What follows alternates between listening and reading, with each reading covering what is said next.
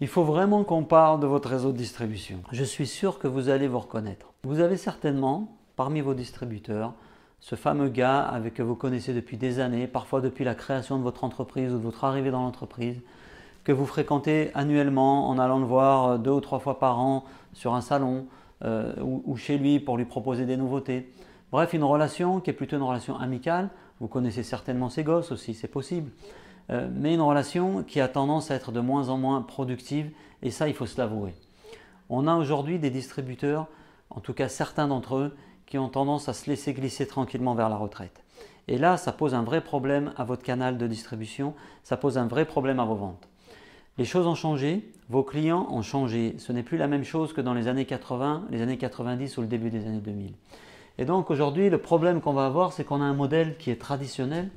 On a certes des relations loyales, anciennes, et, des relations un peu fidèles, mais on a quand même des distributeurs qui souvent ont du mal à s'adapter aux exigences du client d'aujourd'hui en 2017.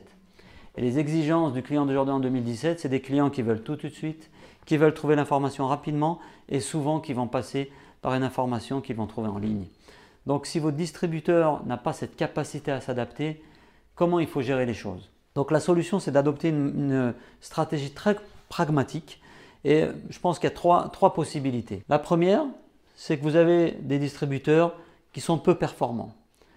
Si celui-ci n'est pas euh, prêt à s'améliorer, n'est pas prêt à progresser, à intégrer le digital dans sa stratégie ou dans sa façon de vendre, je pense que la question est réglée et vous ne devriez même plus être en train de vous la poser. Le deuxième cas, c'est celui de distributeurs qui ont peut-être euh, des difficultés à comprendre ces, enjeux marketing, mais qui en ont conscience. Et souvent, c'est des distributeurs qui ont un vrai potentiel. Donc là, il s'agit plutôt de les accompagner. Donc on va essayer de construire avec eux un programme euh, de les euh, engager dans, cette démarche, dans cette transformation numérique, de leur faire prendre en compte qu'aujourd'hui, il y a des outils qu'il faut mettre en place, qu'un CRM, c'est indispensable pour faire le suivi de ses clients, que les outils marketing que produit la société, ben, on va pouvoir leur, mettre à disposition, les aider à marketer les produits, les aider à distribuer vos produits. Et pour ça, pour vous aider, ben, un CRM, je viens de le citer, mais des outils de marketing automation, c'est aussi un bon outil. Imaginez que vous ayez un visiteur qui vient sur votre site et qui correspond à la zone géographique du distributeur en question. Vous pouvez automatiser un certain nombre de choses et lui envoyer directement ses leads. Et ça, c'est aussi une très belle façon de reconnaître votre distributeur, de le récompenser pour son investissement en lui envoyant directement des leads qui arriveraient sur votre site internet. Le troisième, euh, le troisième cas, c'est le cas d'aller chercher des nouveaux distributeurs déjà, pourquoi aller chercher de nouveaux distributeurs Avant d'aller chercher des nouvelles, euh, des nouvelles personnes, essayez de voir si une stratégie inbound ne suffirait pas. Vous avez aujourd'hui la possibilité avec l'inbound marketing de générer du business grâce à votre site internet et ça aux quatre coins du monde.